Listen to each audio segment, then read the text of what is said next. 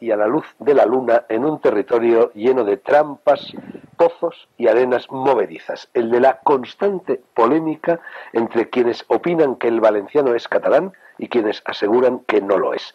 Les confieso que lo hago con cierto temor y que no me gustaría salir trasquilado. La emotividad con la que se vive ese debate en la sociedad valenciana es tan intensa, tan profunda, que a menudo los ecos esconden las voces, la fanfarria política y mediática apaga las razones y conviértense estas en sin razones no por el contenido de lo que se dice, sino por el tono en que se dice, y esto vale seguramente para los unos y para los otros, para los catalanistas y para los valencianistas.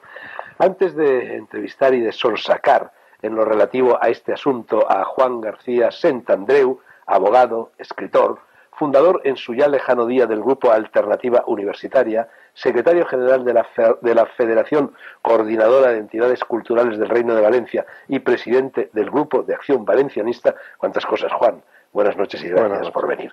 Antes de entrevistar a Juan García Sentandreu, decía, cuyo último libro es este, Les Claus del Pacto de la Lengua, en edición bilingüe, quiero curarme en salud avisando a la honorable audiencia de que me hubiese gustado tener sentado ahí, aún, o ahí al ladito, a un adversario de las tesis de Sentandreu y de los miembros de las asociaciones que capitanea, pero que no ha sido posible. Nadie por parte de quienes sostienen que el valenciano es catalán, quiere debatir en público la cuestión.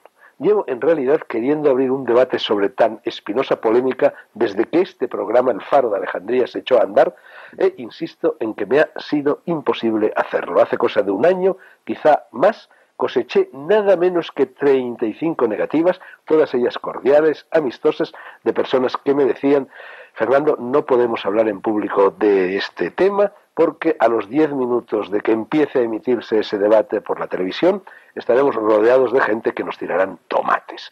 De modo que he optado por ir de uno en uno, carriles más divergentes que convergentes, y de la misma manera que en otras ocasiones otras personas, muchas, por lo general catalanistas en la cuestión lingüística, han expuesto aquí sus opiniones, hoy vamos a escuchar lo que al respecto quiera decirnos, abundando en lo que ya ha dicho en este libro Juan García Sentandreu, y que Dios o la Virgen de los Desamparados me pille confesado. Juan, antes de entrar a por uvas, ¿por qué tanto griterío, tanta pasión, tanto encono en este asunto? Quienes como yo no hemos nacido aquí en Valencia, aunque yo sea, como sabes, medio alicantino, no terminamos de entenderlo, nos asombra, nos desconcierta. La sociedad valenciana eh, le ha cogido, a la sociedad valenciana le ha cogido de sopetón este grave problema. Es un problema que venimos arrastrando y que se ha creado y se ha inoculado en la sociedad valenciana desde principios de siglo, pero verdaderamente es algo ajeno a la sociedad valenciana. Hay que decir que todo este enfrentamiento, toda esta confrontación nace en la política. Y lo que aquí verdaderamente se debate es una posición nacionalista. Los nacionalistas, los que eh, pretenden participar desde posiciones nacionalistas, tanto en Valencia como en Baleares como en Cataluña, para crear los, esa entelequia que ellos llaman los países catalanes, hacen bandera del catalanismo y pretenden inocular en los colegios, en las administraciones, en toda la sociedad valenciana, que hay una lengua común y que esa lengua va a ser el vehículo de comunicación, el elemento fundamental de una cultura de, esos eh, de esa entelequia que son los países catalanes, que no tiene otro sentido, evidentemente, que el quebrantar el espíritu de consenso que recoge nuestro Estatuto de Autonomía y nuestra Constitución española. Yo tengo la impresión, Juan, de que tenéis eh, poco apoyo institucional en cambio mucho apoyo popular. Sacasteis a media Valencia a la calle, ¿no? Bueno, ese mismo libro, en su contraportada, recoge la mayor movilización social que se ha hecho en Valencia más de medio millón de personas salieron a la calle sin la ayuda de ningún partido político, sin la ayuda de ninguna institución. Fue como nuestro Hermoa valenciano cuando nos dimos cuenta que el pueblo valenciano estaba siendo humillado en los tribunales, humillado en los colegios, humillado en las instituciones. Y de manera unánime, ese gran plebiscito, ese gran referéndum, dijo que nosotros somos valencianos, que llevamos 700 años diciendo que nuestra lengua se llama lengua valenciana o idioma valenciano y que lo que queremos es que nos dejen en paz. Nosotros no somos los beligerantes, nosotros estamos a la defensiva. El libro ha sido publicado por el Grupo de Acción Valencianista que tú eh, fundaste y realmente hace falta, después de más de 20 años de autonomía, un grupo de acción valencianista. Pues la prueba está en que el Grupo de Acción, junto con la coordinadora de entidades, eh, de la que yo soy secretario general, fue la que hace tres escasos años convocó esa manifestación y cuando medio millón de personas sale a la calle es porque verdaderamente se siente agredida. El grupo protagonizó momentos importantes en la transición, donde verdaderamente los grupúsculos nacionalistas catalanistas pretendieron dar cobertura eh, de legalidad a todas sus pretensiones anexionistas a Cataluña y a Baleares, y a la Franja de Aragón y al Rosellón.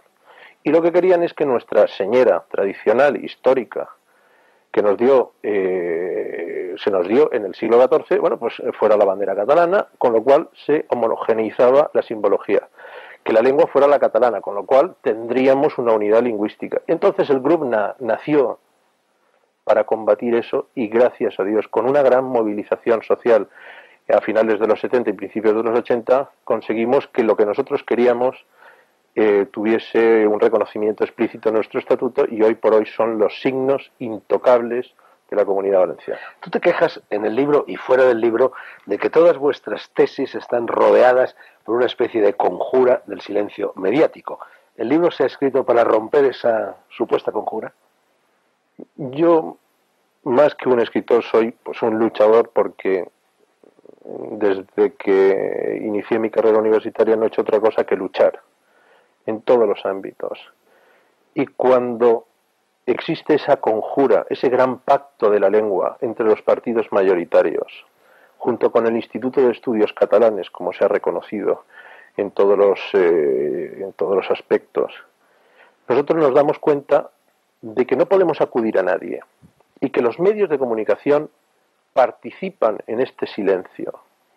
Es como si se extendiera un gran manto de silencio sobre la sociedad valenciana y los que queremos protestar para denunciar lo que ha ocurrido, lo que iba a ocurrir y qué es lo que está ocurriendo, no encontrábamos ninguna puerta abierta. Por eso ese libro es, más que una obra literaria, un grito de lucha, de desesperación y de reivindicación. Juan, esto es un grupo mediático, es una televisión, ¿no? Estás hablando aquí de este asunto, no del silencio mediático. Ya lo veremos. Tú me decías antes de que empezara el programa, Díaz Fernando, te apuesto cualquier cosa a que esta entrevista no se emite.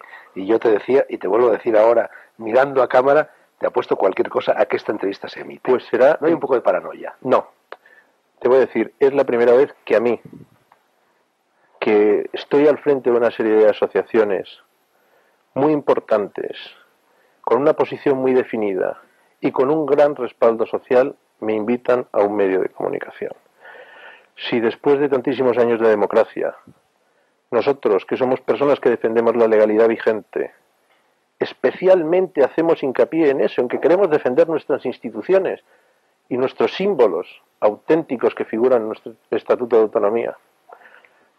No hemos tenido ninguna cobertura eh, mediática y este es mi primer programa, pues por eso comprenderás que no es una cuestión de patología. Esta entrevista, Juan, te va a costar una cena, la de la apuesta.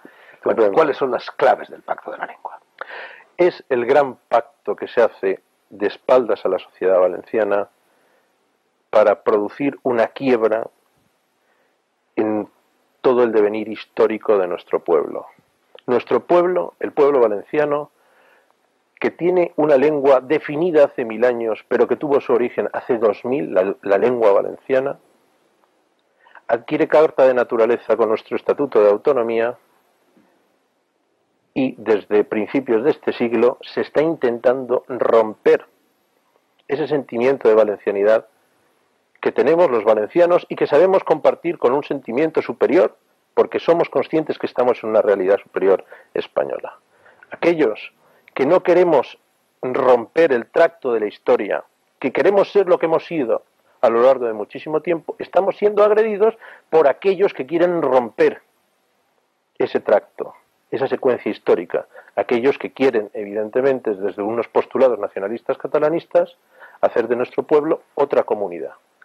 El presidente Zaplana consiguió, por lo menos en apariencia, hace relativamente poco tiempo, conciliar las posiciones en torno dicho y dichoso pacto eh, lingüístico. ¿Tú no crees en la buena voluntad de Zaplana?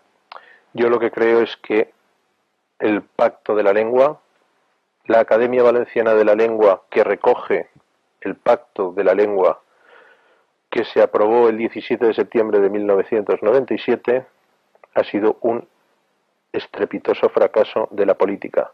Ese gran pacto de todos los partidos mayoritarios valencianos que decidieron crear una academia para que normara cómo debemos de hablar la lengua valenciana, que ya tiene casi dos mil años y que ahora pretenden decir cómo tenemos que hablarla, ha sido un estrepitoso fracaso porque después de tres años de su constitución o de su aprobación de su ley, no se ha podido constituir porque no han sido capaces de consensuar los 21 académicos.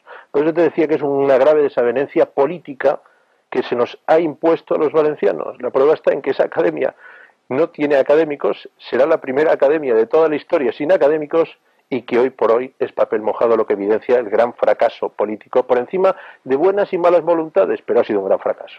Tú en el libro no insinúas, dices abiertamente que Convergencia eh, pidió, exigió incluso, según me parece son tus propias palabras, a Aznar que interviniera en lo relativo al pacto. Eso además a mí, me consta. Hombre, me consta, porque nosotros solicitamos una entrevista a Joaquín Triadú, que es el secretario general de la Generalidad de Cataluña. Y él evidentemente nos lo reconoció. Ellos iban a luchar, después de insultarnos y decirnos que los valencianos éramos un pueblo acomplejado, este señor dijo que iban a hacer todo lo posible desde Cataluña para, utilizando sus resortes de poder, sus llaves de la gobernabilidad, que el tema de la lengua se cerrara cuanto antes evidentemente eh, consiguiendo esa unidad lingüística que ellos han pretendido desde principios de siglo. Nos lo dijeron ellos. Pero es que además todos los implicados, todos los sastres de este dictamen, todos los que han intervenido en esto no solo han sido unos cuantos valencianos, sino también unos cuantos catalanes y el propio presidente Zaplana ha reconocido la intervención absolutamente inexplicable del Instituto de Estudios Catalanes en la creación de una Academia de la Lengua Valenciana. Yo viniendo, tú dices que todo esto es un, un problema político que se impone al pueblo. Yo viniendo desde fuera, y a lo mejor lo que estoy diciendo es una tontería, es una falsa impresión, tengo la impresión, bueno, de que hay una identificación eh, bastante precisa entre la derecha y el centro derecha, o entre las ideas de la derecha y el centro derecha con las posiciones valencianistas, y que en cambio la idea del catalanismo es una idea casi exclusivamente de la izquierda. Es así. ¿Y por qué esa identificación si es así? Yo creo que es una cosa estrictamente electoral. El Partido Popular ha sabido envolverse muy bien con los postulados que nosotros defendemos, ha hecho bandera de nuestra bandera, ha hecho bandera de nuestro idioma, pero la realidad es totalmente distinta. De hecho, toda la estructura escolar y universitaria de la comunidad valenciana está intocada después de cinco años de gobierno popular y se enseña en los colegios el mismo catalán que se inoculaba a través del Partido Socialista. Y aquellos países catalanes de los que hablábamos antes todavía figuran en los libros de texto. Con lo cual, evidentemente, sí que es verdad que es un resultón y manido argumento electoral de la derecha, pero hechos son amores. Aquí de lo que se trata es de que el Partido Popular demuestre verdaderamente si tiene una intencionalidad valencianista, porque hasta ahora todo han sido eh, frustraciones y desengaños. Bueno, también, e insisto en que lo dice una persona que no vive en Valencia y que viene de fuera, eh, se produce una cierta identificación, un nominalismo lingüístico, es decir, vosotros utilizáis sin rebozo la expresión reino de Valencia y en cambio la expresión reino de Valencia irrita profundamente a las personas de izquierdas que dicen que hay que decir comunidad valenciana. Evidentemente, ellos lo que pretenden y es parte de, toda su estrategia, es la desvalencianización.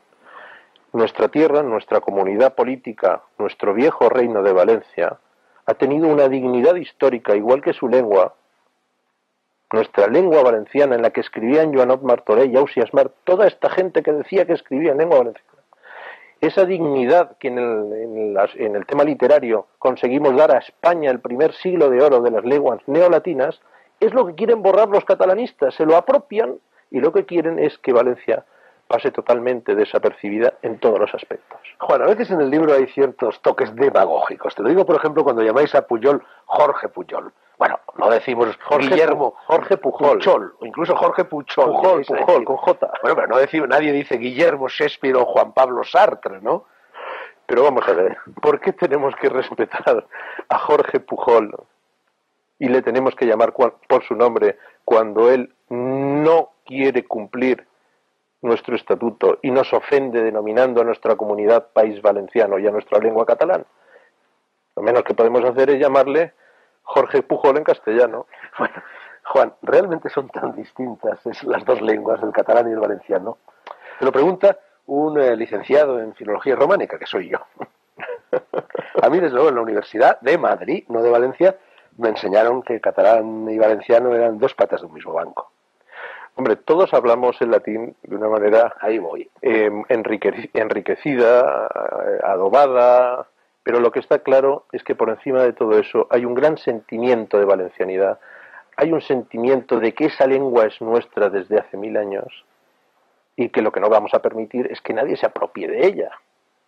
El que se parezcan más o menos, evidentemente, depende del que la utilice y del que la escuche pero verdaderamente los que hemos llegado a amar, a sentir, a defender, a utilizar y a escribir y a hablar la lengua valenciana, sabemos que no tienen nada que ver.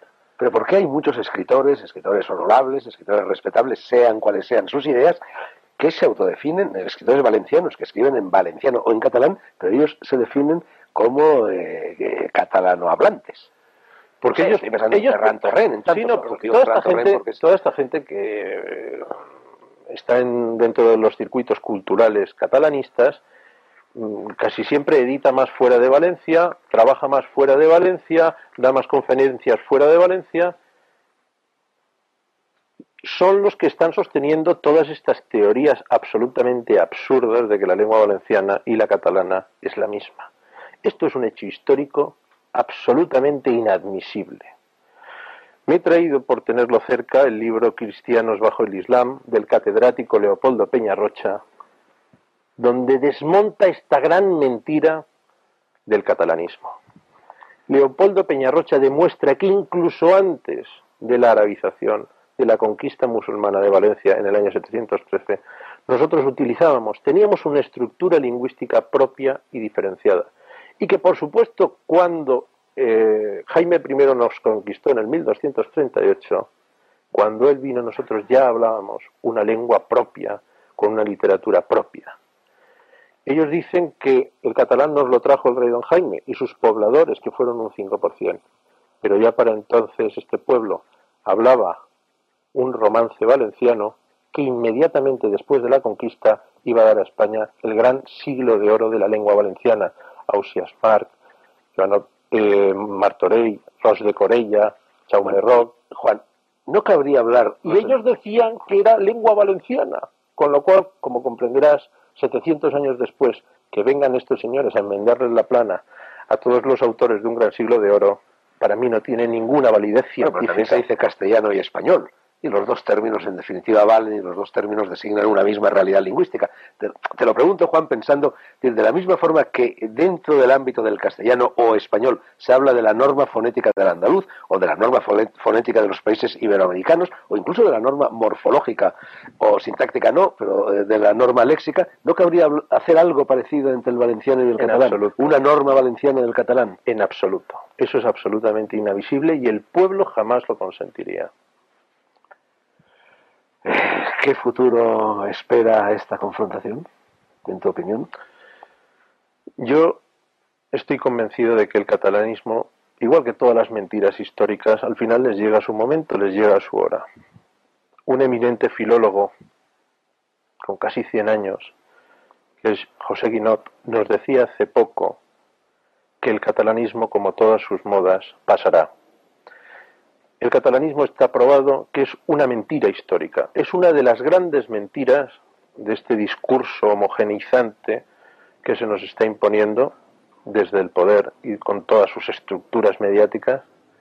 Pero yo estoy convencido de que llegará un momento en que este pueblo, que tiene conciencia de pueblo, que tiene estructura de pueblo y que tiene una legislación totalmente definida, parará los pies a toda esta gente y desaparecerá el catalanismo y se desvanecerá en la historia y nadie se acordará de ella. Bueno, yo tengo también la impresión, quizás se trate de otra falsa impresión, de que el problema se vive con mucha más virulencia en Valencia, Valencia ciudad, Valencia provincia quizá, que en Alicante o que en Castellón. Conozco menos Castellón, conozco muy bien Alicante y desde luego no se vive con la intensidad con la que se vive en Valencia. Este Porque Valencia evidentemente es el centro político, es el centro de poder y, y es ahí donde se cuece todo, evidentemente. Eh, vosotros os declaráis constitucionalistas. ¿Eso quiere decir que acusáis a la izquierda valenciana de anticonstitucionalidad? No más tarde. La izquierda valenciana catalanista. No más tarde de ayer salió en todos los medios de comunicación una rueda de prensa que había dado el líder del Partido Socialista, Juan Ignacio Pla, con el líder de Esquerra Republicana, el señor Rovira, y decía que si eh, Esquerra Republicana de Cataluña obtuviera, como pretende, representación política en la comunidad valenciana, ellos se unirían a sabiendas de que Esquerra Republicana de Cataluña es un partido independentista que proclama la unidad lingüística y política entre Cataluña, Baleares y Valencia. Luego, evidentemente, esa unidad política, lingüística, geográfica es absurda y, por supuesto, inconstitucional. Con lo, cual, con lo cual, evidentemente, nosotros siempre estaremos en contra de aquellas personas y en contra de aquellos partidos que no solo ofendan a los sentimientos más profundos de los valencianos, sino que además pretendan subvertir el Estado constitucional. ¿No es todo esto, en el fondo, una cuestión cultural y no política? ¿Una reivindicación de carácter cultural? No, en absoluto. La cultura es una excusa. Ya lo decía Hitler, en los sudetes hablan alemán, son alemanes. Pues aquí los catalanes nos hacen lo mismo. Bueno, futuro del valencianismo, te lo pregunto pensando un poco en ese desastre electoral de Unión Valenciana en el 99. Yo pienso que el, valencianismo, en efecto, eh, igual que el pueblo valenciano, que cada vez está tomando mayor conciencia mm, de su valencianidad, llegará un momento en que tendrá que plantearse la necesidad de una alternativa propia. De una alternativa propia si somos inteligentes sin caer en la demagogia nacionalista que siempre ha echado al traste todos los todos los, todas las iniciativas eh, culturales y políticas de otras comunidades. Nosotros tenemos una comunidad perfectamente definida, entroncada y enraizada en una realidad superior, que quiere a sus señas de identidad, que canta hace un gran canto en su himno a la tolerancia, somos una tierra totalmente abierta a todo el mundo y si somos capaces de crear una alternativa política, social y moral para dársela al pueblo valenciano por encima de los partidos encorsetadores de, de estructura nacional, yo creo que llegará el momento en que este pueblo dará entrada, una entrada importante y digna, una alternativa bueno, los que tengas los catalanistas eh, valencianos os acusan a vosotros, los valencianistas valencianos, de ser no tanto valencianistas cuanto españolistas. Ya que has hablado de cantar y ya que has mencionado himnos, eh, os acusan de querer ofrendar nuevas glorias a España. Es verdad, o sea, yo pienso que cuando este pueblo entona las primeras estrofas de su himno regional para ofrendar nuevas glorias a España, está demostrando que es un gran pueblo eh, tolerante, abierto, pacífico, trabajador, que quiere compartir sus logros con toda la comunidad nacional. Pero también es hora de que este pueblo no sea tan descuidado como lo ha sido hasta ahora y empiece a mirarse un poco a sí mismo porque muchísimas veces, entonando tantísimos himnos, nos hemos dado cuenta que mucha gente de fuera pretende, apropiarse lo que es nuestro, lo que es propio. Y desde luego eso no lo vamos a consentir. Pero sin caer tampoco en la demagogia nacionalista de querer ser solo valencianos y no españoles. Demagogia nacionalista, te voy a hacer, Juan, una última pregunta de difícil respuesta. El otro día estaba hablando yo con Juan Luis Arzuaga, el hombre de Atapuerca, el director del yacimiento de Atapuerca, y él me decía cómo, entre, otras, entre otros factores, eh, el motivo del salto del hombre de Neandertal al hombre de Cromañón, y todos nosotros somos cromañones, fue el simbolismo. El hombre de Cromañón fue capaz de crear esos simbolismos, la bandera, la patria, el grupo, el clan, la tribu, y eso le permitió salir de su entorno natural eh, y, en definitiva, pues poner en marcha eso que llamamos civilización, eso que llamamos cultura, eso que llamamos sociedad. Pero ahora, muchísimas decenas de miles de años después de ese salto de Neandertal a Cromañón, eh, ¿no sería hora de ir arriando un poco esos simbolismos nacionalistas? Totalmente de acuerdo. Eh, solo tengo que decirte que sí, pero mm, en cualquier caso te tengo que decir que eso no se nos tiene que aplicar a nosotros, sino a todos.